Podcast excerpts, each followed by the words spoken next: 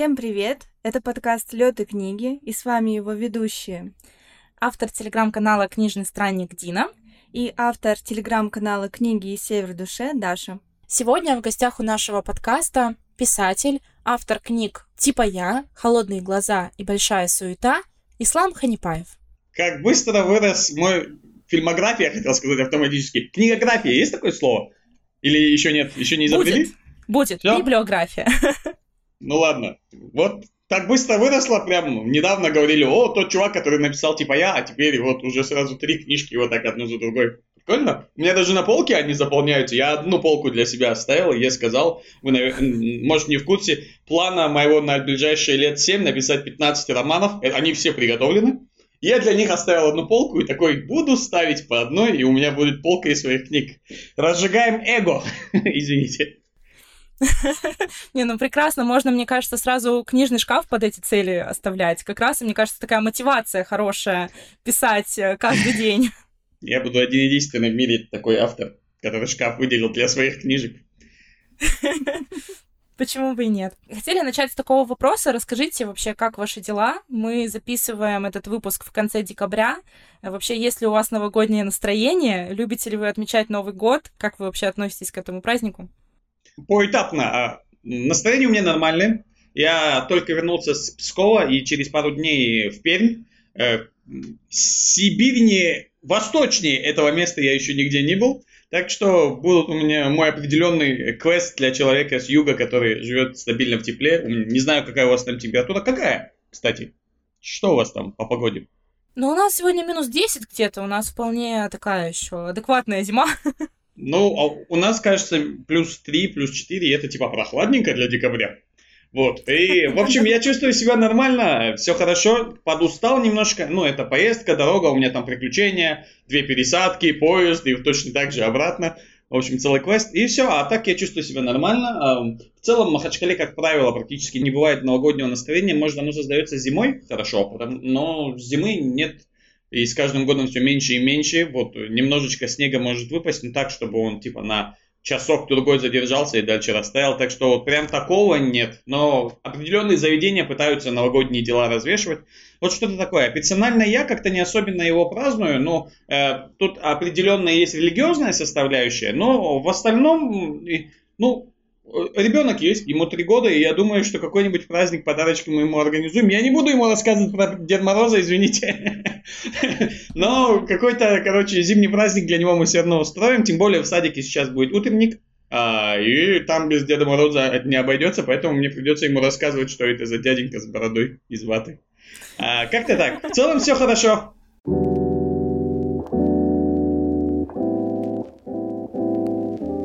Дорогие слушатели, на связи Дина. Хочу ненадолго прервать наш разговор с великолепным, энергичным и вдохновляющим Исламом Ханипаевым, чтобы сказать несколько слов. Во-первых, думаю, многие из нас заметили, что наш подкаст «Лёд и книги» стал выходить довольно-таки нерегулярно. На то есть объективные причины. Сейчас Даша занимается активно своей кандидатской диссертацией, а я активно занимаюсь работой. Ее в моей жизни стало гораздо больше, чем раньше. Поэтому, к сожалению, к нашему стандартному графику выпуска эпизодов, один выпуск раз в две недели, мы пока что не можем вернуться. Но, несмотря на это, мы приняли решение, что в следующем году наш подкаст будет выходить. Скорее всего, это будет один выпуск в месяц. По крайней мере, такой график мы готовы выдержать. Во-вторых, скоро Новый год. И, конечно, не хочу долго говорить о том, насколько сложным и тяжелым был этот год для всех нас, но хочу сказать вот что. Думаю, что в этом году, как э, ни в каком другом, мы оценили всю хрупкость и ценность наших социальных связей. Поэтому я бы хотела пожелать нам всем, чтобы в следующем году наши отношения с людьми не разрушались, а только созидались и укреплялись. И чтобы наши отношения с вами тоже только крепли, призываю вас э, не теряться, оставаться подписанными на подкаст «Лёд и книги» в том приложении, в котором вы слушаете подкасты, А также призываю вас подписаться на социальные сети подкаста и на наши с Дашей личные социальные сети. На телеграм-канал «Книжный странник», на телеграм-канал Даши «Книги и север в душе», и на телеграм-канал и группу ВКонтакте нашего подкаста Ice and Books Podcast. Давайте будем на связи, э, будем писать друг другу и радовать друг друга мы будем вас радовать новыми выпусками, а вы будете радовать нас прослушиваниями этих выпусков, которые мы с такой любовью для вас готовим. Все, возвращаю нас к разговору с исламом. С Новым годом!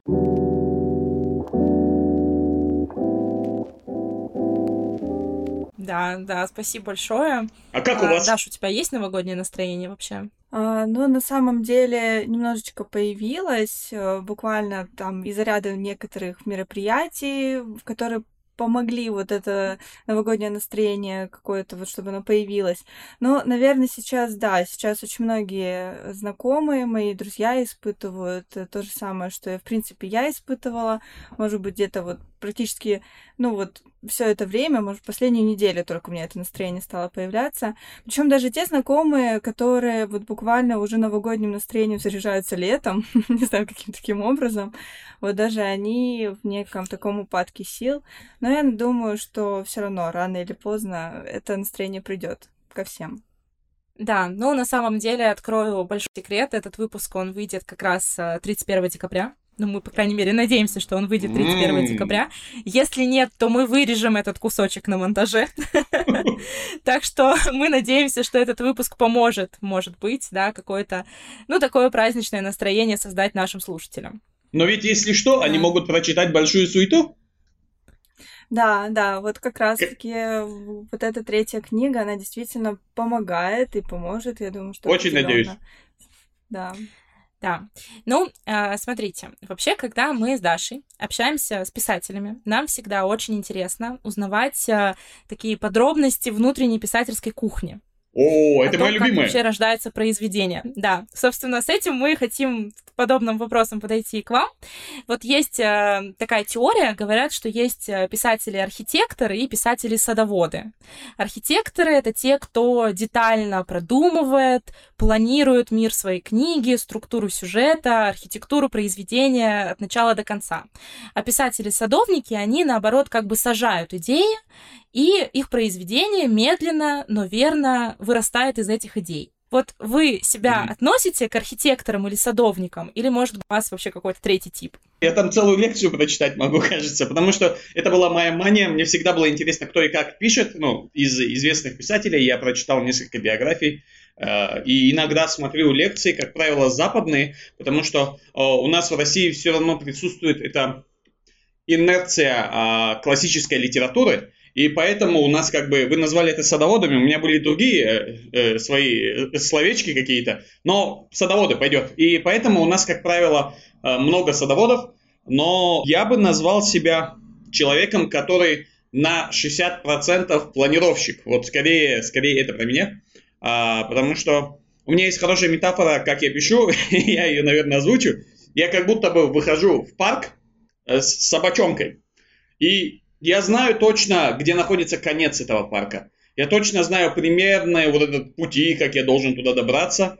И, собственно, это мой план. Я знаю основные сюжетные повороты, и я примерно понимаю, что, скорее всего, я должен в них влететь.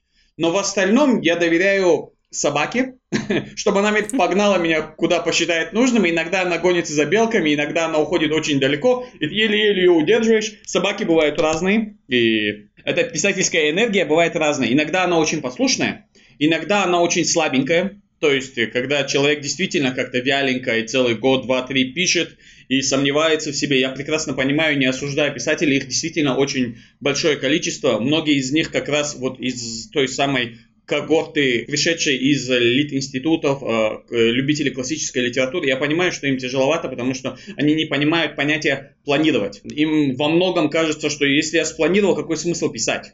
И зачастую действительно э, планировщики уходят слишком далеко, как мне кажется, но многим это нравится. Например, э, Вера Богданова, у нее практически по эпизодник. Это прям сценарная штука, прямо раскидать по эпизодам Ваня и Лена встречаются у нее дома, чтобы обсудить ситуацию с Лешей. Ваня примерно говорит ей о том, что она зря встретилась с Лешей зря приняла от него подарок. На это она отвечает что-то свое, и у них зарождается какой-то конфликт, который в конце должен привести к тому, что они как бы расстаются. Это поэпизодник, и вот таких вот поэпизодников человек собирает штук 60-80, а это прям сценарная штука, и это нормально, оно действительно помогает тебе э, написать текст, и здесь как раз правильное слово не написать, а собрать. Я тоже иногда это слово использую, но оно немножко про другое, про другое. Для меня тоже это собрать, но я в голове его собираю другими своими секретными лайфхаками. Поэтому я против, э, ну, по крайней мере, мне не нравится понятие эпизодник, потому что ты слишком сильно полагаешься на план, и ты слишком сильно работаешь на читателя, то есть в моем понимании ты ставишь перед собой задачу сделать интересно, чтобы читателю понравилось. Я никогда перед собой такую задачу не ставлю, я ставлю перед собой задачу сделать интересно, чтобы было интересно мне.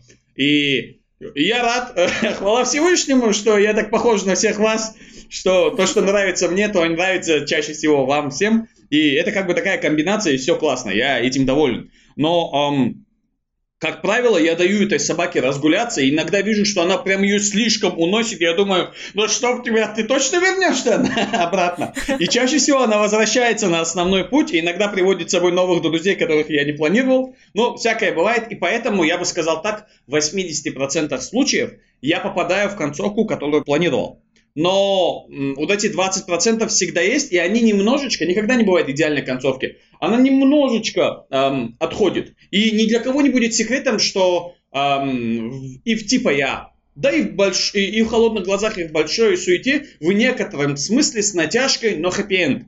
Я это не прячу от людей, но я прекрасно знаю, что есть вот этот контекст, который не позволяет Э, точно назвать это хэппи-эндом. Мне кажется, что это новая такая мода, что ли, наверное, мода правильное слово, а, когда ты действительно вроде как а, написал хорошую историю, и она действительно заканчивается хорошо, но всегда есть несколько подэтажей, которые не дают тебе полностью выдохнуть и сказать, эй, это было хорошо, потому что хороших историй сегодня нет, а если они есть, то чаще всего они не очень хороши. Э, когда они прямо вот однозначно. Или это детские сказки, что тоже очень хорошо, это часть э, литературы. Но в нашем смысле слова мы всегда заканчиваем. Не всегда, но чаще всего мы заканчиваем хорошо но всегда есть что-то, что заставляет тебя еще дальше думать и иногда ругаться и требовать от меня продолжения. Я обращаюсь ко всем тем фанатам холодных глаз, которые портят мои мероприятия своими вопросами.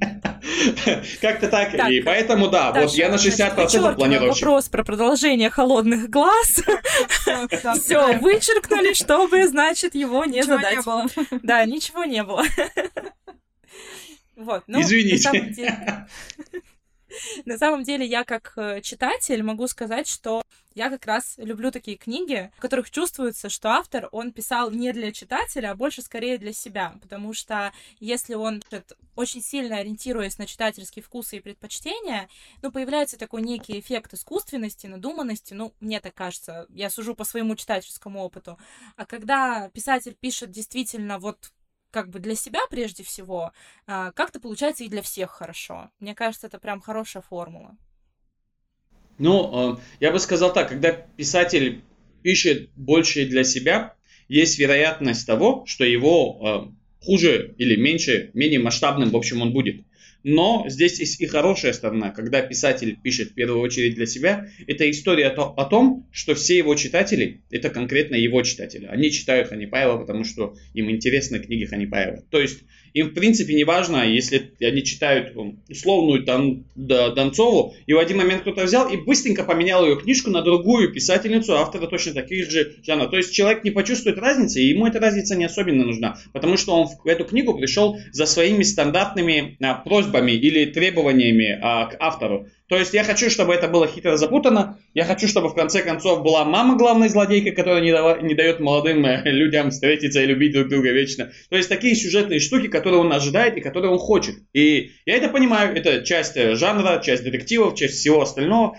Но да, в моем случае, наверное, я пишу для себя, и читатель знает, что, скорее всего, он будет читать очередную книгу Ханипаева. И я рад, что это некий а, показатель того, что, ну, как бы, э, бренд, назовем это малюсеньким литературным, но все-таки каким-то, в общем, таким интересным брендом. И я этому рад, я пишу разные штуковины, но пока, пока Не знаю, как будет дальше, но пока вроде удачно. И пока мне не нужно ни под кого подстраиваться, и планов пока таких нет.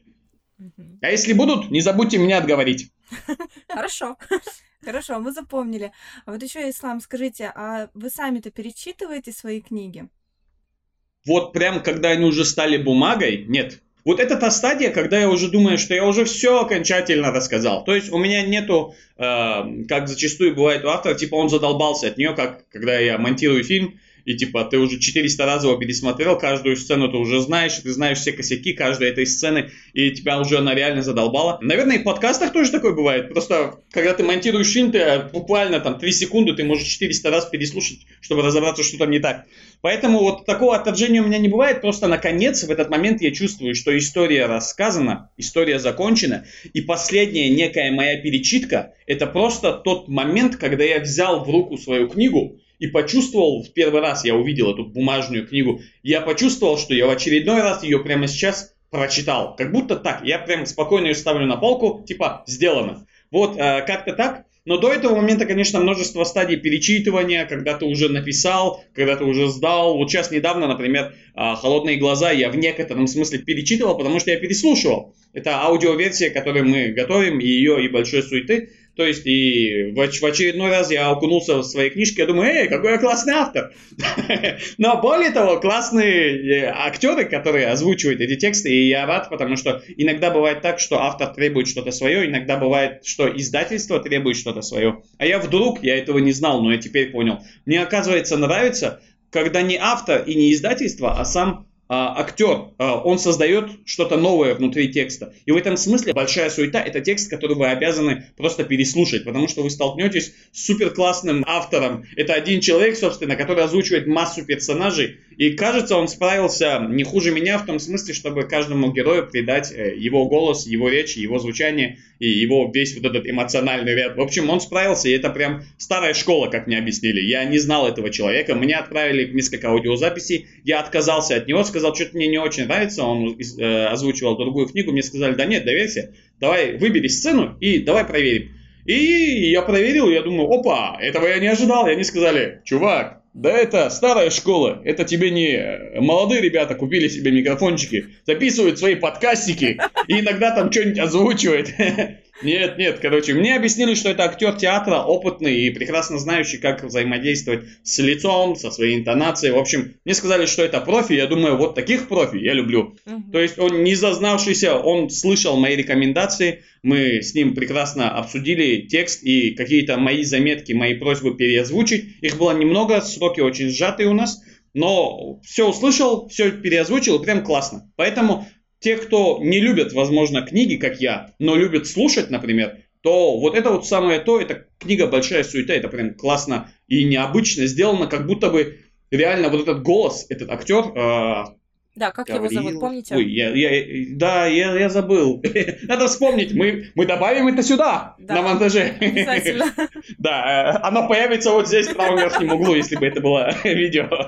Да, в общем, а, я вспомню, это просто вот, это другой текст. Это все мое, только по-новому. Как будто бы экранизация, и это как будто бы вот новый тип аудиозация. Угу. Нормально звучит. А холодные глаза это прям крепко, хорошо, смачно озвучено, потому что у меня было требование в некотором смысле одно. И я хочу, чтобы мат звучал органично. Ведь я старался писать его органично. Я хочу, чтобы он также звучал. Mm-hmm. И вот э, нашелся человек, молодой парень, и в голосе у него хорошо передается вот эта вот наивность, вот этот вот промежуток 20-25. И он молодец на самом деле, поэтому я всем доволен, я всем рад. И это моя, сейчас, по крайней мере, это моя последняя стадия перечитывания. И прям совсем редко иногда мое эго взыгрывает, когда я слышу, что кто-то там э, цитирует мою книжку или выкладывает к себе ее, и типа с вот этих вот классных моментов, я такой, хм, надо его перечитать, неужели так классно? Читаю думаю, о, да неплохо. Вот, иногда я могу какой-то фрагментик посмотреть, э, перечитать, возможно, и вот как-то так. Но нет, как правило, книга это написано, и она уже лежит на полке, и не надо к ней возвращаться автору.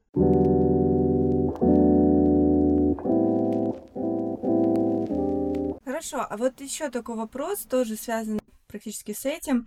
Вот вы сказали, что вот у вас уже и шкаф подготовлен для книг. И действительно Полка, за этот пока год... полка. Ну, я, я считаю уже, что шкаф. Пора шкаф, пора. Да. И э, за этот год три книги у вас уже вышло. А на самом деле сколько времени у вас уходит на написание книги?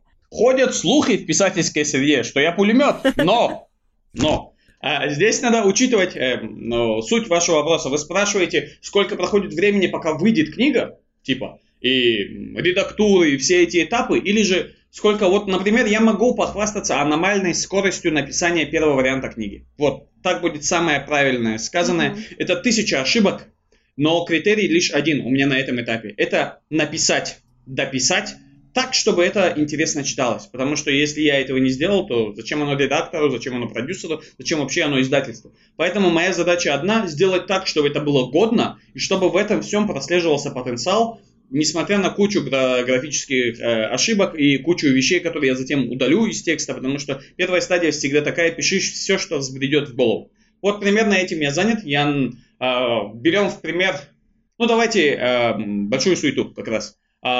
Текст был написан, вот Новый год прошлый закончился, точнее вот примерно в это время, где-то с 15 декабря я думал, а может мне все-таки сесть на эти январские праздники и что-то написать.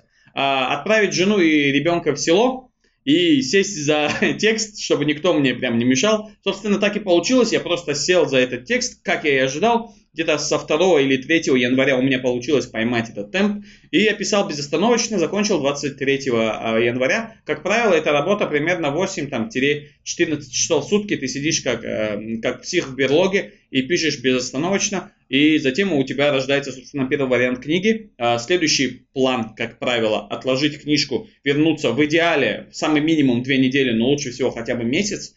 И э, садишься за книжку, и уже более свежо все перечитываешь, все пересматриваешь. И, как правило, моя книжка а, растет примерно на 10%.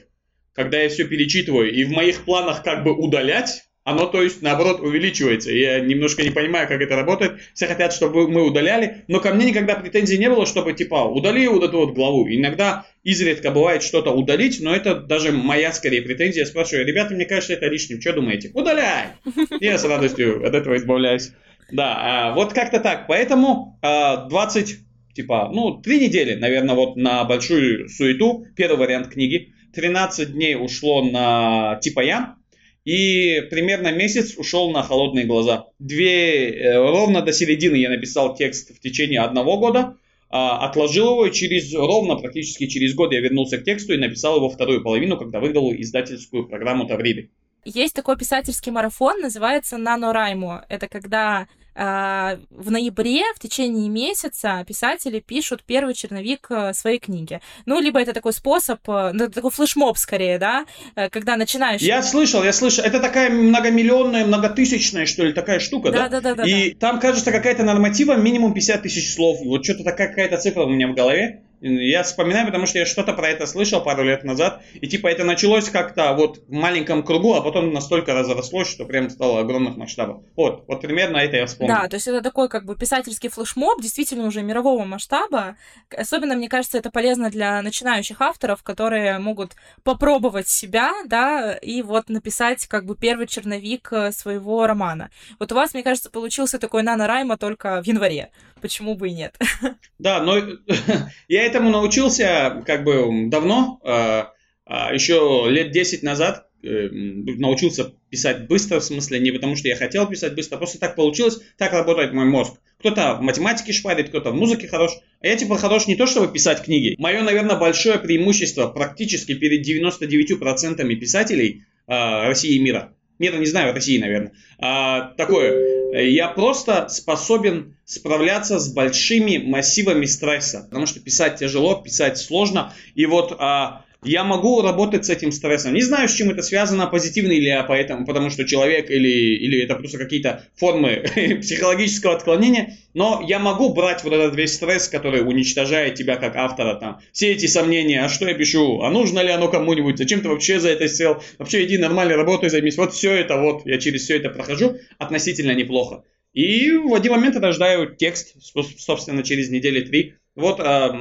Это мой супер скилл. Но да, вы, вы правы, эм, для автора, я считаю, самое важное всегда научиться заканчивать текст. Плохой он или хороший, это некий гештальт, который надо закрыть, потому что ты должен понять, что ты способен сесть и сделать что-то масштабное, большое. А рассказы это одно, стихи это другое. Но роман это третье, и это ощущение того, что ты сделал что-то масштабное, что-то большое. Вот поэтому я считаю, что любой автор должен научиться даже самую отвратную работу, как ему, по крайней мере, кажется, садиться и заканчивать, и просто ощутить в руках вот этот вот массив информации, 50, 60, 100 тысяч слов, за которые ты сел с самого начала, и через полгода, три года, не знаю когда, но ты его закончил. И это дает определенную уверенность, что если ты это сделал один раз, то ты можешь сделать это еще раз, и теперь уже лучше.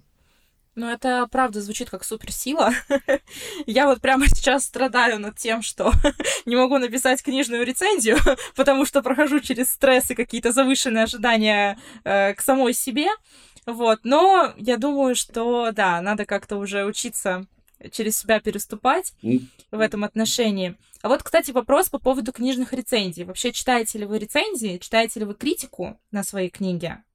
И как относитесь, может быть, к негативным рецензиям, если они есть? Их мало, э, негативных, но иногда они бывают. Но, как правило, э, мои рецензии, наверное, потому что у меня тексты просто добрые, по крайней мере, первый и третий. И поэтому, как правило, если я сталкиваюсь с негативным текстом, его пишет нельзя, ругаться же нельзя.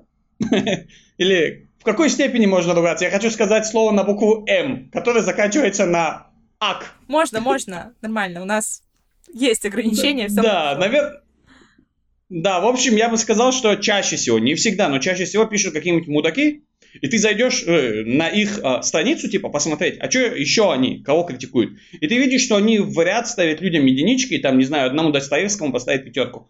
Это вот, например, э, последний случай, я как раз столкнулся с отрицательной рецензией единица э, на холодные глаза на лайфлибе, и там типа кишлачные истории. А, название рецензии, и затем там э, критика, критика есть дельные, дельные слова, то есть там что-то замечено, и типа, как можно такое допустить? Но я думаю, если ты одно единственное нашел, то, ну ничего, бывают промахи, у меня в этом смысле проблемы, тем более, что я себя писателем толком не воспринимаю, и я не мастер письма. Э, это я сразу выкидываю этот, этот критерий, потому что он мне не нужен, я не в этом хорош, и как бы, да, будет что будет. Но как бы этот чувак в конце еще и критикует издательство за то, что он берет э, людей из национальных, э, в общем, меньшинств, Типа, короче, что-то вы зачистили с этими всякими авторами, типа Ханипаевых и Джафаровых. Короче, да, и из них особо ничего путного не выходит. Лучше оставьте вот этот вот а, нацполитический план, и занимайтесь серьезными нормальными писателями. Вот примерно так. Я, может, сейчас немножко приукрасил, но суть была заметна, и я и пожаловался Лайфлибу, говорю, ребята, я не против критики, пусть он удалит национальный подтекст в этом тексте, это его единичка меня тоже не сильно беспокоит, но как бы пусть избавится от этих вот штук. Поэтому от негативной критики у меня вообще никаких проблем нет, на меня ни, ни позитивная, ни негативная никак не влияет. И я нормально к этому всему отношусь. А, критика тоже, ну пусть будет, я все читаю и такое, и всякое. Но меня никогда не учит негатив, и меня не очень-то и учит позитив. Я просто уже сам знаю, и это, наверное, еще следующий мой неплохой скилл, когда я ставлю точку, я четко знаю, что я написал, потому что я писал для себя. И я бы не отдал это издательство, если бы я не считал это классно, потому что у меня есть книжки при моих темпах, э, написанные наполовину, где я думаю, все, испорчено, убирал. Или есть вот еще пять книжек, которые я написал, собственно, до литературного небольшого моего успеха, которые тоже никуда не ушли, потому что я не считаю их хорошего уровня текстами. Либо их надо полностью мне переписать. Вот такие дела. Поэтому э, на критику я реагирую Нормально, мне интересно читать, и самые интересные всякие, всякие штуковины, как правило, мне пересылает издательство, или если мне пересылают что-то интересное, я могу отправить издательству, и как бы мы все вместе радуемся. Негатив мы не перекидываем друг другу, если там ничего такого не написано, что можно прям осудить, типа, эй, как интересно написано. То есть иногда отдельная критика есть, я думаю, да, это мои литературные промахи, такое бывает, но как мне хочется верить, никто не скажет, что я пишу неинтересно. Вот это единственная вещь, я с этими амбициями пришел в литературу, потому что я прекрасно знал, у меня нет никакого литературного образования. До 25 практически лет я осознанно не читал литературу. То есть я из спортивной семьи, где, эм, где пол жизни, наверное, до 20 лет я проводил на турниках и играл в компьютерные игры и смотрел сериал. Я ничем не занимался, пока мне в голову не ударил кинематограф. Я прекрасно понимаю, что я как этот чувак, э, Мартин Иден, э, который из морского быдла вдруг прыгнул в литературу, и у него получилось стать высококлассным, высоким литератором. У меня никогда этого не получится, я никогда не напишу великий роман. Но я могу написать великодушевный роман. Наверное, вот примерно так будет более правильно сказано. Просто это будет, знаете, фанатская награда, как с Ясной Поляны. Просто-напросто потому, что да, тебя любят читатели, и это уже классно. То есть Стивен Кинг многие годы не считался серьезным писателем, над ним прикалывались, смеялись туда-сюда, а теперь он национальное достояние, и в 2003 году он получил э, приз за Э, вклад в литературу. Это супер, это класс. Вот примерно на, на то же самое рассчитываю я. У меня, у меня нет амбиций, чтобы стать великим автором. Я никогда не буду ни Кавкой, ни другими ребятами. Я буду просто писать вещи, которые интересны мне. И я очень надеюсь, что эти вещи станут интересны вам, читателям. И на этом как бы все. Меня это полностью устраивает. Да, но это, мне кажется, тоже еще одна суперспособность просто ваша обнаружена. Такое осознанное отношение, в принципе, к себе, к своему творчеству. Мне кажется, есть чему поучиться. Я просто не напрягаюсь. может, это, это, может, это религиозная вещь, потому что э, в исламе тебе очень важно всегда контролировать свое эго. Эго твой главный враг в вере, в исламе прям. Оно все, все беды мира, у всех людей мира от эго. Эго это большая проблема, и мусульмане обязаны каждый день вставать с мыслью о том, чтобы контролировать свое эго. И для меня это большая проблема. Знаете, у людей есть, э, у всех есть свои проблемы, есть свои минусы, и как бы Бог на всех наслал его, для него проблему. Вот для меня проблема быть творческим человеком, человеком, предрасположенным к разжиганию эго актеры, театр, музыка, все это вот про всех этих людей. Каким-то образом в Дагестан тоже это прилез... залезло и нашло именно меня, чтобы меня в этом смысле мучить. Поэтому мой лучший способ бороться с собой, и это мой ответ, когда меня зачастую спрашивают, как человека явно оппозиционных мыслей, э, как бы, как ты совсем справляешься, и вообще, как бы, как ты переносишь этот стресс и все такое. Ну, моя реакция всегда, не то чтобы смех прям, иногда истерический смех. Я просто легко на все это реагирую, потому что у меня другого нет. У меня нет негатива. Я не человек, который вскипает. Меня тяжело разозлить, и мне тяжело сделать хамом каким-нибудь там. И я не вступаю в конфликты, как ни странно для дагестанца. Как бы да, и у меня есть точка некая, за которую заступают кулаки. Но до этого, до этого я очень мирный, и как бы да, меня тяжело, в общем, вывести из себя, и я на все реагирую со смехом. И когда меня критикуют, я просто угораю, потому что людям кажется зачастую, что я строю себя точно так же, как и некоторое количество писателей серьезного творческого человека. Но это не так. я просто пишу, потому что мне интересно. Мне самому нравится писать. Да блин, я пишу больше, чем читаю. Потому что мне самому просто интересно писать. И я предвкушаю то, что увидел только что я. Знаете, это ощущение, когда, когда я сижу и смотрю какой-то Netflix сериал, и я чувствую, что он такой классный, я непонятно где его вырыл, и он классный. И я быстренько его просмотрев в течение своих трех недель, эту большую суету, быстро даю ее людям, типа постю у себя в соцсетях, говорю, вы тоже посмотрите, это классная вещь. Именно так я и пишу. Я просто сажусь писать, писать вещь, которая, которая интересна мне самому, и я отдаю ее вам, потому что я думаю, эй, мне понравилось, а может понравиться и вам. Вот такие дела, поэтому я очень легко на все это реагирую, я себя не строю, никогда не буду каким-то там великим писателем. Я буду чуваком, который просто делает интересные вещи для себя и затем для всех остальных.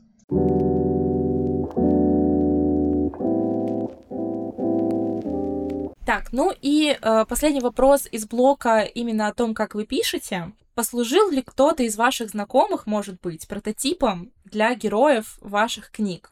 А может быть, кто-то даже из знаменитостей? Есть такое? Меня часто спрашивают, насколько похож на меня герой типа я. Это, наверное, лучший пример. А я, конечно, я не люблю, во-первых, как раз выводя нас на разговор о этом, о писательском мире. Эм, зачастую задается вопрос писателям, и, и писатели сами рекомендуют и предлагают брать кого-то из живых людей в книги с разрешения этих людей и все такое. Я в этом случае, я слышу это от авторитетных людей зачастую, я категорически против, прям на 200% против такого подхода, а, когда ты просто копируешь другого человека, которого, не знаю, ты не смог придумать, или он зачем-то тебе нужен, вот, вот что-то в таком духе. Я не из моральных каких-то принципов, типа, это некорректно, это некрасиво, нет, я считаю, что творческий человек способен собирать, создавать образы сам, потому что у него тысячи знакомых, тысячи просмотренных и прослушанных каких-то фильмов, файлов, ты можешь сам собрать этот образ, а, и я считаю, не то чтобы читерство, это просто неправильно и странно, просто взять своего соседа и такой, ты будешь моим героем, и сказав ему или не сказав ему, а, как бы возьми себе соседа ворчуна, который все время убивает тараканов, возьмись, но придумай его сам. Собери, возьми за основу как идею, я не против. Потому что а вот, э, вот типа я, это часть меня, потому что этот ребенок про меня в том, в его мечтательности. В его мечтательности э, на грани не то чтобы болезни, а отклонения. Потому что я тоже слишком много времени в самом-самом детстве, э, ну как, в классе пятом, шестом проводил просто в мыслях о том, как я спасаю девушку, в которую влюблен, или как я бью каких-нибудь злодеев, или как я побеждаю на каких-нибудь соревнованиях, и все говорят, какой ты молодец. То есть вот э, все в таком духе. И вот это мое общее с этим ребенком. Потому что я тоже был мечтателем, таким э, немножечко на грани, скажем. И, и все. Я бы больше не сказал. Там какие-то какие вещи, конечно, из моей жизни проскальзывают. Я не люблю а, дни рождения по своим причинам. И мой э, герой тоже их не любит, но у него вполне конкретная причина не любить день рождения. То есть, а если говорить о большой суете, то там тоже есть живые прототипы, люди, которых в Дагестане узнают, вот э, женщина, которая отчаянно бьется за права женщин, есть у нас в республике такая дама, она очень боевая, но наша настоящая, она очень-очень токсичная, а наша книжная как бы токсичная, как бы, да, а настоящая, она просто такая злобная, злобная, она за правду, она за хорошее, но она очень скандальная, и там все на грани, как бы, да. И вот есть у меня некоторые люди, э, я с ним не очень знаком, я с ними практически не знаком, я просто знаю этот образ, я беру его, но наделяю абсолютно другими биографическими данными. Мне просто нравится образ религиозного парня, который бьется за что-то хорошее, и его условно подставляют. И вот правозащитница, которая бьется за права женщин, практически невозможные вещи в рамках Республики Дагестан, э, то есть но это интересно. И я беру этот образ, но затем его собираю дальше сам по своему разумению. Вот как-то так. Поэтому я против этого дела. Напомните мне вопрос, чтобы я завершил красиво. Про прототипы, да. Э, используете ли вы своих знакомых? Да. А если он таким и был, то да. У меня нет каких-то прямых конкретных вещей, но, но это всегда сборник. Я всегда удивляюсь, э, насколько хорошо э, получается у меня собрать вот из из вполне всем знакомых каких-то там вот архетипов нормальную историю. То есть это всем известный архетип, какой-нибудь школьник, неудачник и слабак. Все его знают, он, наверное, тысячу раз был в других книгах. Я в этом смысле ничем не выделяюсь. Но каким-то образом, благо пока так, э, у меня получается, как мне кажется, собрать нормальную, интересную, захватывающую историю э, с вполне типичными героями. И вот эта вот шестерка, над которой я смеюсь из большой суеты, это герой, никому не интересные. Я, то есть, для себя я подумал, решил, когда только начинал, это неудачники, которые никогда не подошли бы ни для одной а, отдельной книги. И они сами по себе не очень-то и интересные, возможно но когда ты их собираешь в одно какое-то пространство, вдруг между ними какая-то химия создается, и эти герои вместе вытягивают эту историю на какой-то э, другой уровень. Вот как мне казалось, когда я писал, что они настолько не нужны в современном мире, и настолько они интересны, когда их собираешь вместе. И это во многом история про нашу реальную жизнь, когда мы можем, э, не знаю, 6 часов в поезде ездить с человеком, который все время копается в телефоне, и не заговорить с ними. Затем мы вдруг попадаемся по дороге домой, точно так же с этим же человеком, и он опять в наушниках что-то делает, и у нас проскальзывает вопрос, а что вы слушаете? И он такой, я слушаю подкаст про космос, такой классный, я уже 12 часов подряд слушаю, не могу остановиться, мне так это все интересно. О, мне тоже. А вы знаете, и начинается этот разговор. И вдруг вы понимаете, что вообще-то 6 часов молчавший человек напротив вас классный чувак. Да, и вот я точно так же хотел просто показать людей, которых со стороны вы увидите и подумаете, ну, кто-то, некто, никому неизвестный, точно так же ездящий с вами в метро, и их тысячи. Но когда заговоришь, это вдруг не один из тысячи, а это ваш человек. Вот так. Извините, что это длинно Нет, отвечаю. Супер, супер. Да. На самом деле это очень классно. Я думаю, что нашим слушателям и нам тоже в первую очередь очень интересно. И вот э, немножко такой вытекающий вопрос или втекающий, или кусочек из предыдущих вопросов-ответов. Вот главный герой типа я э, пишет вот такой интересный дневник суперкрутого воина. Мы уже поняли, Ислам, что э, как бы какие-то моменты, да, вас э, все-таки вот похожи, да, в с вашим героем, но все-таки это лишь такой вот образ. Ну вот, может быть, вы правда писали в детстве какой-то такой вот дневник? Может быть, не супер крутого воина, а что-то он как-то иначе назывался? Или стоит задуматься о том, чтобы начать сейчас супер крутой воин в писательской жизни, потому что я вот послушала ваши жизненные такие писательские позиции и поняла, что это было бы классно на самом деле зарисовать. ну, не знаю, э, у меня был дневник э, в детстве, э, и не один, наверное, я какие-то дурацкие стихи писал до третьего класса, наверное, тогда мне казались они хорошими. Спасибо, папа, что ты зарабатываешь нам домой деньги, спасибо, мама, что ты стираешь наши вещи. Вот это один из стихов примерный, который я помню, кажется, с третьего класса. Сейчас дети в третьем классе пишут намного лучше, но тогда мне казалось, что я пишу великую вещь. Я вел что-то наподобие дневников, и это всегда была история про то, что я, вдруг мне в голову влетала какая-то интересная мысль, и я такой, давай я буду теперь всю жизнь это делать. Работать пожарником, писать дневник там, что-то такое. И на следующий день мне это надоедало. И у меня тысячи случаев такие были. И много раз засадился за какой-то условный дневник, писал пару страниц, думал, о, как классно, завтра вернусь. И не возвращался. И сегодня, к сожалению, эта история повторяется со мной вновь и вновь. Я опять сажусь за какой-нибудь новый роман каждый день, такой, а, нет, а, как хотелось, но нет, кажется, я не тяну его, и убираю. И у меня много таких вот непонятностей, недонаписанностей, несколько романов буквально там на середине остановлены. Ты как дурак смотришь, ты думаешь, ты человек, ты только что 200 страниц написал. Ты вот сейчас взял, отложил этот роман и такой, нет, теперь я хочу писать про другое. И начинаешь писать новый. У меня есть такие проблемы на самом деле, и мне нелегко дописывать. И это беда. Надо бы дописывать, а, но и мне легче начинать. Есть большая психологическая проблема для писателей. Это боязнь чистого листа, так ее называют. Это вещь, с которой я никогда в жизни не сталкивался, не понимаю, как вообще оно работает.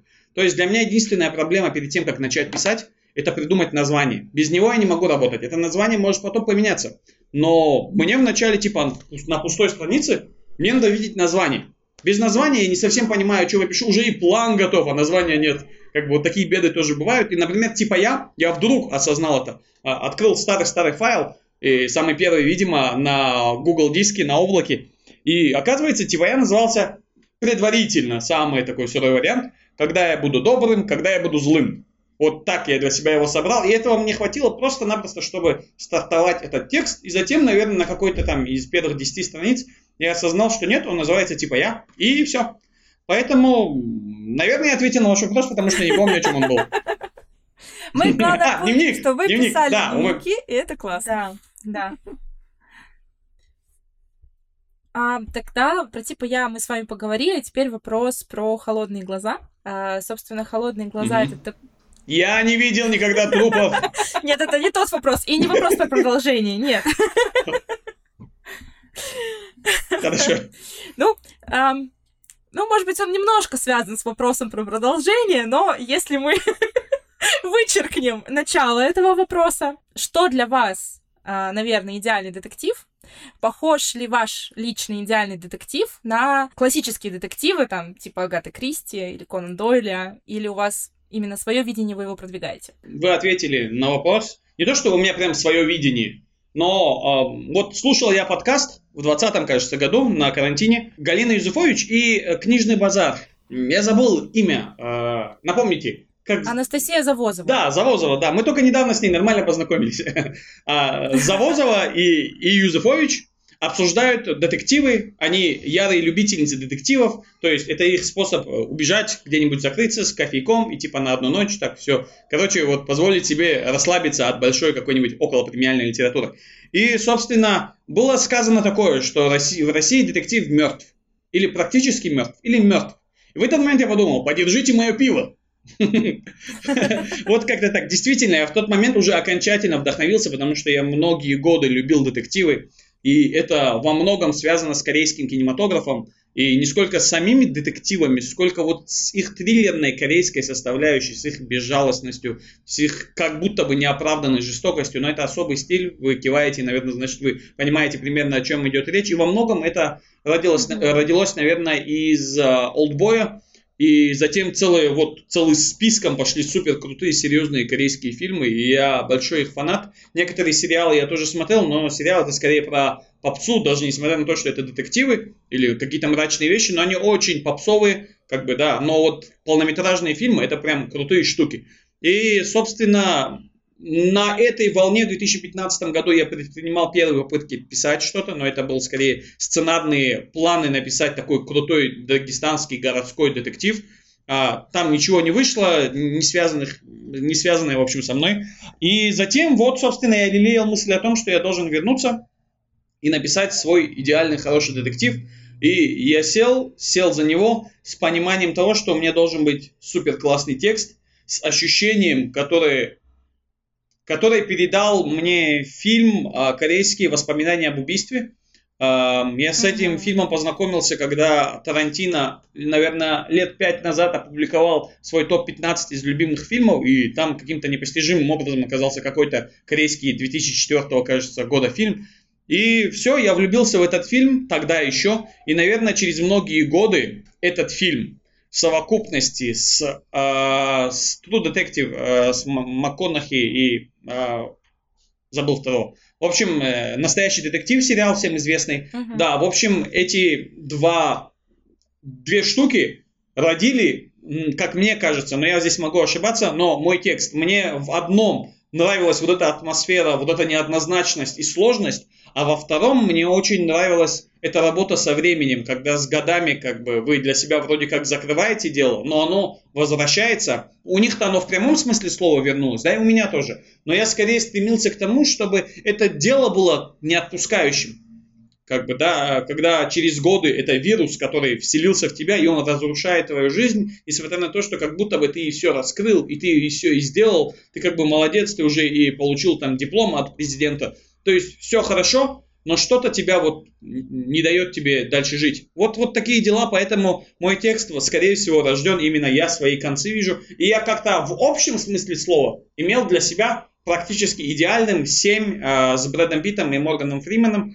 Э, супер классный детектив, uh-huh. да, он очень мрачный, очень жестокий, но те предыдущие тоже вполне себе жестокие. Поэтому да, вот, наверное, так он и родился. Я не знаю, опять я опять ушел от вашего вопроса куда-то.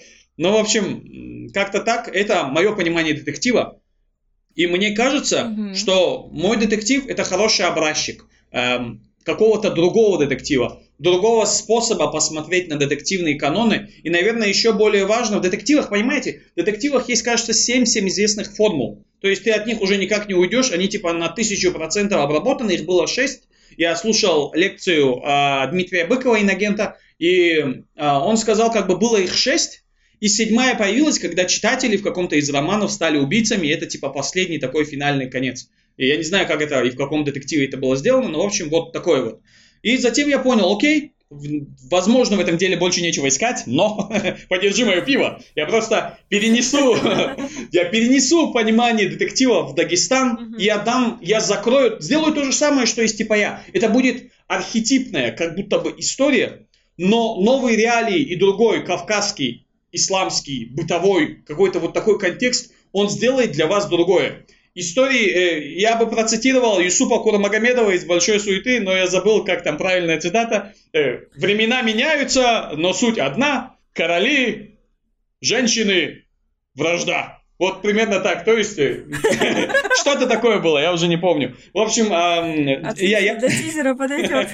Я просто сделал вот, вот, вот я поменял декорации и постарался собрать э, свою историю. И я супер рад, я супер доволен. Но я прекрасно понимаю недовольство или неоднозначность, сложность вот, восприятия концовки или всего текста. Просто потому, что он в моей голове кино. И я думал так, ребята, если бы видели это как я, то есть киношной, визуальной составляющей, у вас бы не было вопросов, что это гениальная штука. Но я понимаю, что это текст, поэтому я за это не беспокоюсь. Я знаю, что у вас детективные ожидания, у многих, по крайней мере. И я мирюсь с этим. Я понимаю, что вы хотели играть со мной в игру кто кого, кто раньше узнает, кто позже узнает. Я понимал, что эта игра будет, и это нормально для детектива. Но я не хотел в нее играть, Поэтому я сказал, ну и пошло оно все, я сам придумаю свою игру на, этих, на этой там шахматной доске. Как-то так.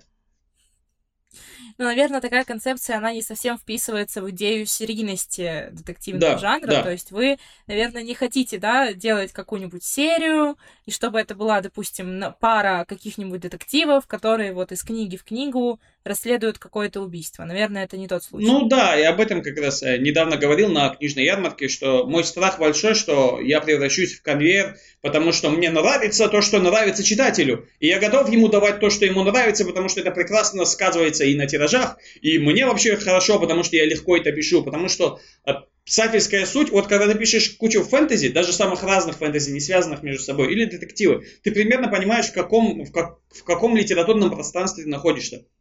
Литературный стиль и прочее, тебе просто комфортно. От осознавания вот этой комфортности и понимания того, что ты делаешь в разных декорациях одно и то же, вот это, наверное, нормально, но это мой страх. Поэтому я поставил перед собой амбициозную цель не быть конвейером и писать только тогда, когда я чувствую, что мне есть что рассказать. Убийство придумать нетрудно. Мой мозг предрасположен на то, чтобы придумать хитрые, интересные сюжетные повороты. Я просто это щелкаю, вот так вот, мне буквально легко это делать. Мне сложно, не сложно, но я должен осознавать, что у моего героя есть развитие. Мы прекрасно понимаем, через что прошел главный герой. Я понимаю, что он буквально через все уже прошел. Его арка полностью завершена. И если я даю ему что-то новое, блин, ну что это должно быть таким-то? Вот я же стремлюсь к реалистичности. И я вот задаюсь вопросом, что, черт возьми, я должен такого придумать, чтобы читателю действительно было интересно следить за главным героем именно за главным героем, а не за убийством, потому что убийство будет. Вы получите все, что вы хотите, немножко в моем понимании. Но главный герой, вот он должен получить ветку развития. И сейчас мне кажется, что он полностью пережил все, что должен был пережить. И у меня уже есть три или четыре, я уже не помню, продолжения для холодных глаз. То есть именно убийство. То есть я уже понял, как двигаться, но мне надо, вот, чтобы у героя было ощущение, и чтобы читатель понимал, что это оправданно. Я не Хари Холе, этот чувак, я не буду писать так, потому что люди хотят. Я не буду перерождать своего главного героя, как будто от игровой сессии, когда он с нуля начинает, и там на первом же уровне, и все по новой. Нет, э, так все это дело не работает. В этом смысле лучший пример, наверное, Cormoran Strike. И а, вот эта история действительно интересна именно не сколько убийствами, которые тоже, в принципе, неплохие. Сколько вот развитием отношений между Кормораном и Робин, кажется, эту девушку зовут, уже не помню. А, вот, вот как-то вот как-то так я на все это дело смотрю. А вот так вот мы, не задавая вопрос, получили на него ответ. Так что спасибо. Не, на самом деле я вот в самом еще начале ответа на вопрос про корейские фильмы, про, про корейские сериалы, когда вы только упомянули, все, я поняла, что это любовь. Это все, я, я совсем согласна, я все понимаю. Но на самом деле, да, я большой фанат, в принципе, корейской культуры, не только попсовой, как сейчас, да, это популярно, а в принципе история, культура, ну и все, все, все, что из этого вытекает. И как раз-таки кинематограф мне тоже очень безумно нравится. Я смотрю как и фильмы, как и сериалы. Я согласна, что да, действительно сериалы они больше ну, такие, как мейнстрим, и а, они как бы больше на такую широкую аудиторию, а вот с фильмом я согласна, что вот Албой, вот уже упомянутые воспоминания об убийстве, я полностью с этим согласна. У них, конечно, действительно какие-то свои атмосферные детективы, свои подходы вообще к сюжетам, что очень отличает их, в принципе, от другого азиатского кинематографа, что очень классно. Да, да, тысячу процентов согласен. Я просто увидел, что они придумали свое. Вдруг неожиданно. Я просто я не знаком с корейским кинематографом типа до 2000 года. Я не знаю, что там было. Но, скорее всего, все там было не очень, потому что экономика Кореи буквально взорвалась вот как раз примерно там с 2000-х. И кино зачастую точно так же взрывается, потому что это история про качество, про хороший подход, в общем, профессиональный подход. Поэтому, да, с 2003, кажется, года, когда вышел Oldboy, я вдруг увидел вот это качество, и корейский кинематограф ушел в небо, и более того, они поймали вот именно свою присущую им музыку. И это отчетливо заметно и в детективах, и даже в каких-то суперкриминально-боевиковых историях. Я просто вижу, что корейцы гнут свою линию, и я прям а, я прям хотел бы, чтобы у нас в России было то же самое, но я понимаю, что в России своя культура, которая всегда то ли меняется, то ли не может устаканиться, то ли это НТВшные эти сериалы про, про каких-нибудь там расследователей. В общем, и поэтому, знаете, я просто поставил перед собой задачу, я хочу что-то крутое для Дагестана.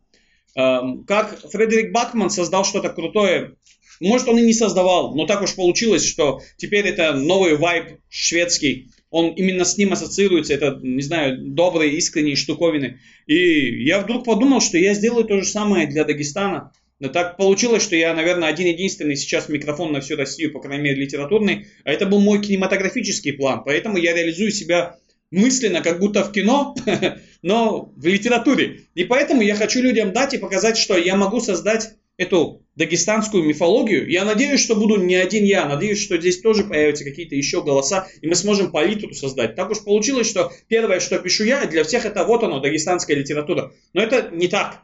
Или пока так. Поэтому мы ждем какие-то новые голоса, но для себя я поставил опять-таки цель.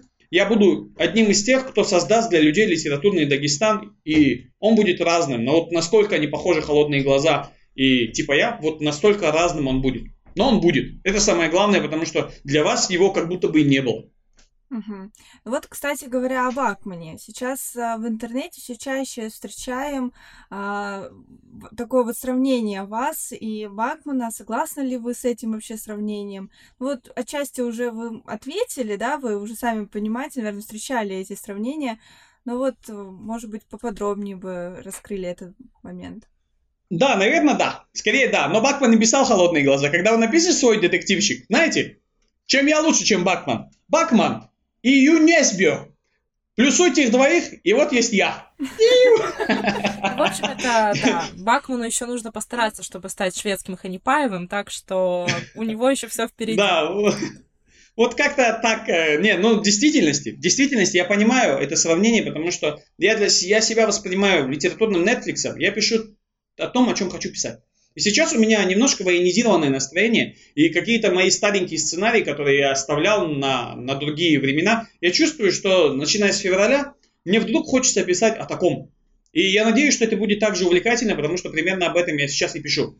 И а, вот когда писался Бакман, я, наверное, в каких-то около празднично-новогодних настроениях находился, либо у меня просто было хорошее, приподнятое настроение, счастье, жизнь, сопли, и мне просто хотелось писать нечто такое, большая суета во многом родилась из тревожных людей, а, потому что у меня так работает. Не считайте меня плагиатором, там, копировщиком, копировщиком, копировщиком. Короче, не считайте меня вот таким чуваком, но суть в том, что когда я что-то прочитаю, мне хочется сделать или не то, что так же, а лучше, чем то, что я прочитал. И я понимаю, что, наверное, большая суета не лучше, и она просто другая, но она примерно то же самое, и все вот это вот понимаю. Единственное, что, когда я читал Бакмана, меня беспокоило то, что он занимается нравоучениями внутри текста. Это я не люблю. То есть это нормально. Наверное, люди любят, когда ты любишь искренне автора, тебе приятно слушать те же самые истины, которые ты и сам можешь понять, но когда другой человек это говорит, и когда ты заплатил за билет, в 20 тысяч рублей, чтобы прийти на его мероприятие и послушать об этих истинах всем известных,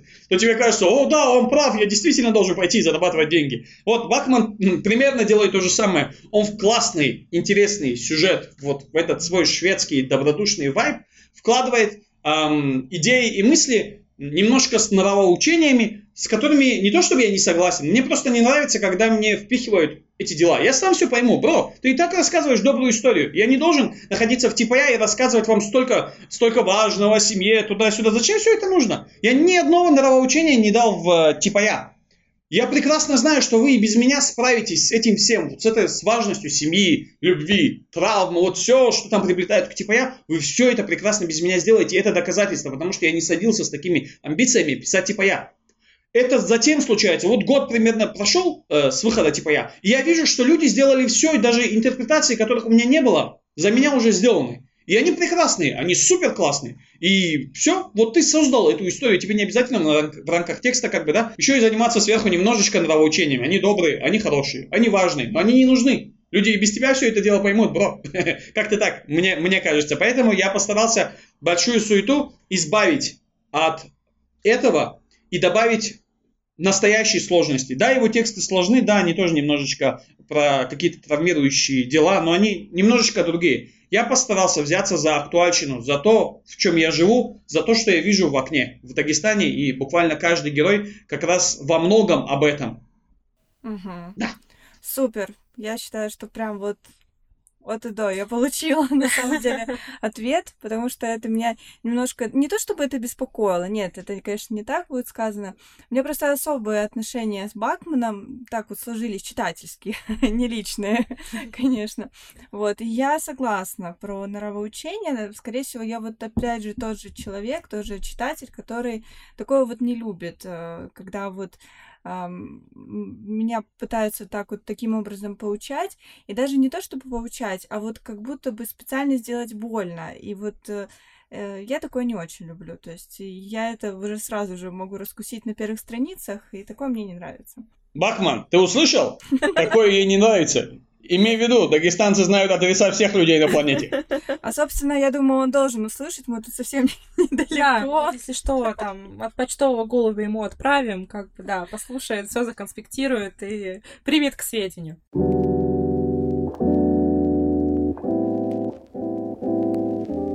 Будем уже потихоньку завершать наш э, разговор. Э, последний вопрос. Вопрос, наверное, немножко банальный, но я думаю, что очень важный для наших слушателей. Вот, собственно, в этом году у вас вышло три книги. А какие планы на следующий год? Шкаф ждет. Планы у меня были хорошие. Э, знаете, это вообще сложный вопрос, потому что я рассматриваю свою литературную карьеру с одной единственной важной целью. Я собираюсь стать суперзвездой.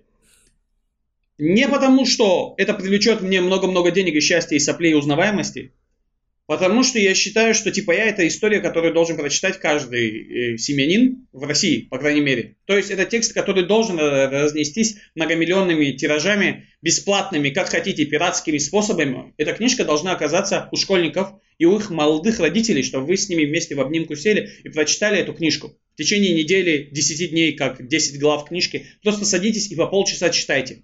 Я считаю, что есть истории, которые люди должны услышать в большом количестве. Возможно, это и есть часть условной моей трилогии типа «Я», «Большая суета» и нечто, что будет написано мной дальше. Вы верните меня к вопросу, но я вот я озвучу примерную свою мысль. Я хочу написать о пустоте.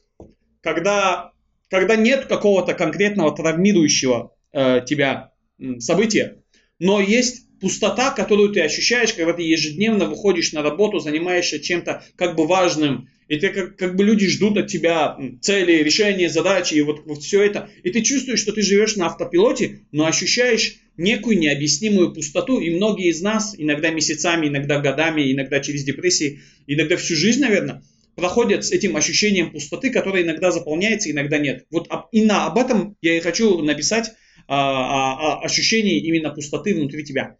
Это вот э, нечто, что я бы сказал, что это условная моя добрая дагестанская трилогия.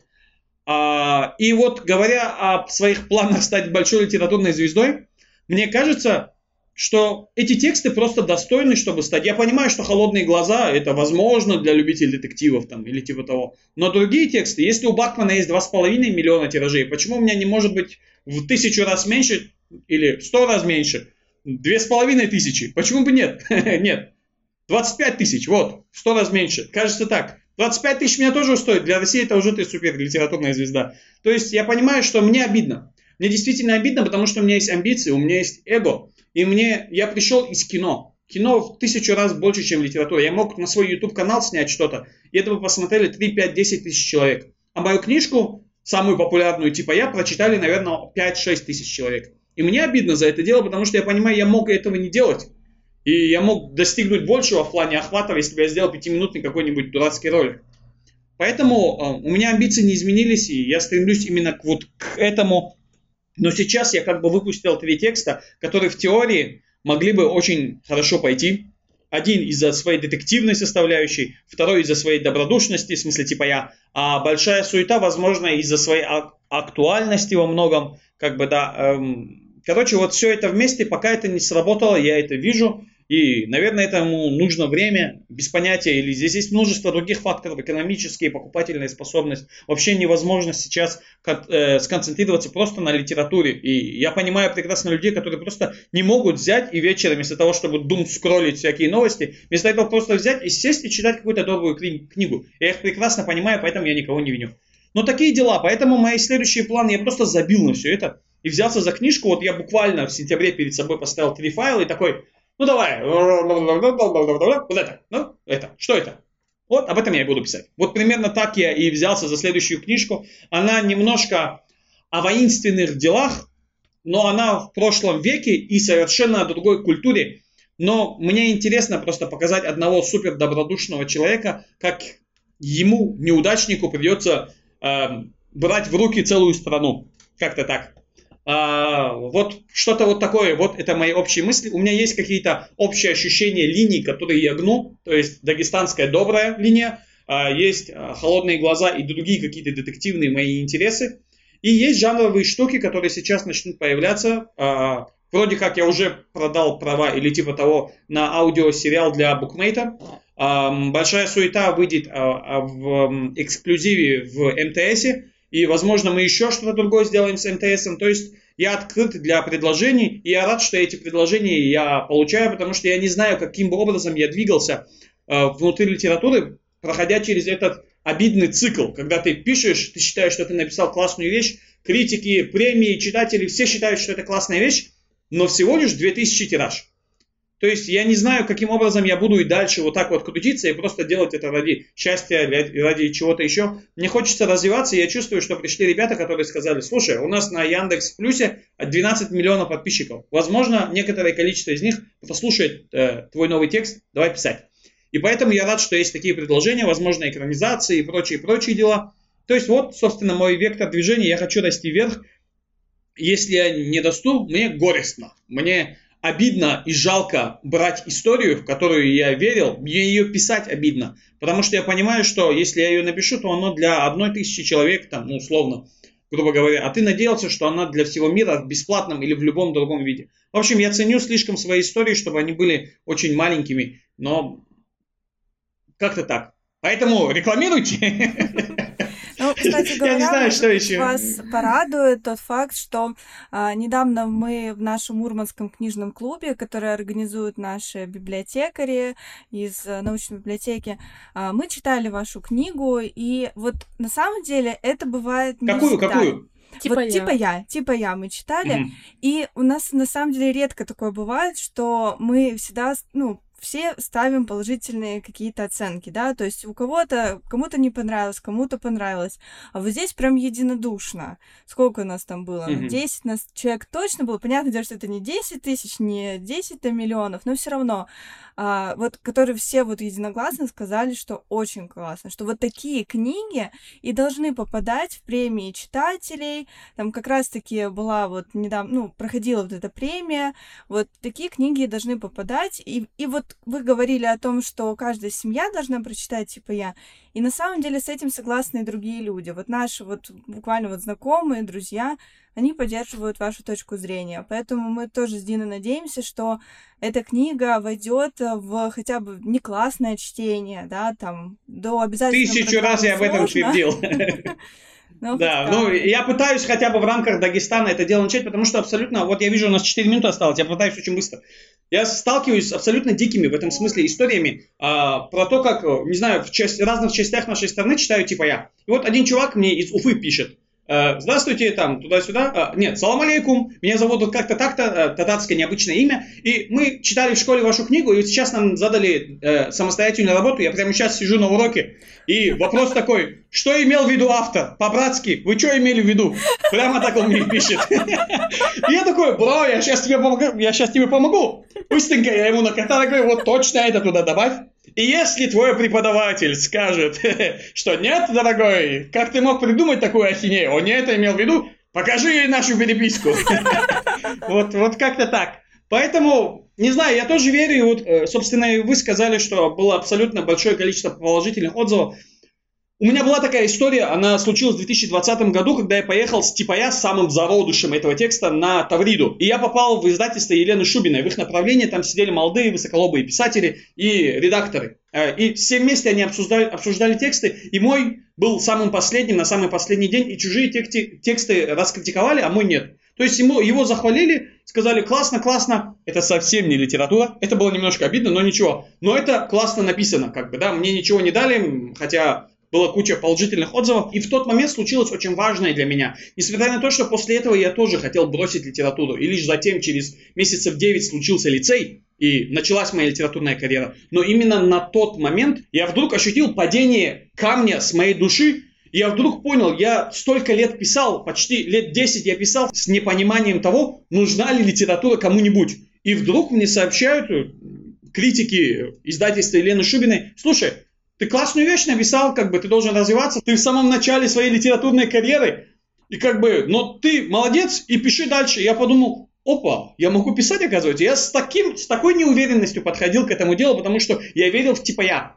И во время лицея, этой гонки, я всегда верил, типа я, единственное, что я не верил, что есть на обратной стороне люди, способные оценить именно историю. Я понимал, что я не литературная звезда, я отвратно пишу, я все это понимал. Но я хотел, чтобы нашелся какой-то человек, который просто верит э, в эту классную историю, которая случилась в Дагестане. И нашелся один человек, я нашел его, как бы, да, я понимаю, что только из-за этого бета-ридера, который из 1200 текстов сказал, слушай, у типа что-то неплохо написано, я только из-за него сейчас перед вами нахожусь, и у меня уже три книги, там, читатели и все эти дела. То есть я рад, что оказалось такое огромное количество добрых людей, которые не воспринимали, возможно, мои жанровые истории, те другие пять романов, там, которые я писал, и они никогда не получали никаких ответов. И вдруг самая простая история, на которой я никогда не делал никаких ставок, я просто ее написал для прикола. И более того, я помню, с какой мыслью я писал. Хочу написать историю, которую прочитает мой ребенок, которому сейчас один год, и он сядет за нее в 14 лет и увидит, в каком мире, не знаю, мы жили. То есть я писал так, и вдруг это вот чистый источник добра сработал спустя столько времени, и сейчас, ну, куда бы я ни ехал, Короче, там собирается большой зал. Короче, класс, позовите меня в Мурманск. Попросите ваш местный Минкульт. Я с радостью приеду. Я прям счастлив теперь разъезжать по всей стране. Я все. Ислам, спасибо большое за наш сегодняшний разговор. Э, мне кажется, мы с Дашей э, вот так вот через экран э, уже зарядились вашей энергией. И мы, мне кажется, уже готовы просто идти и, я не знаю, писать подкасты, писать рецензии. Может, даже уже книжку напишем за январь как раз-таки. Что что-то точно произойдет, я прям чувствую эту энергию в воздухе. А, так что еще раз благодарю вас а, за такой вдохновляющий разговор. Да, спасибо. Спасибо вам. Очень рад, что еще актуален. Как-то так. Спасибо, до свидания. Еще встретимся. Мы, я, возможно, приеду в апреле на ярмарку э, какую-нибудь э, э, нон-фикшн, и, возможно, я еще приеду на ярмарки на севере. Вот как-то так что-то мне написал один товарищ, и он сказал, слушайте, а мы готовы вас привести как минимум на 5-6 ярмарок, и типа он назвал даже мне их, возможно, у вас что-то происходит там в Мурманске, но в любом случае имейте в виду, что я готов приехать, несмотря на то, что мне придется, возможно, на лыжах туда к вам добираться. Хорошо, мы будем иметь в виду. Ну что, дорогие слушатели, вас мы поздравляем с наступающим Новым годом.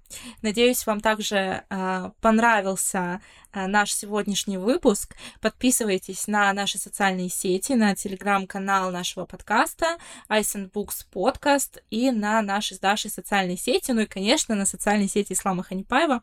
Э, Это в первую очередь. В первую очередь. Меня можно найти ВКонтакте. Читайте хорошие книги и будьте счастливы. Всем пока. Пока-пока. Спасибо. До свидания.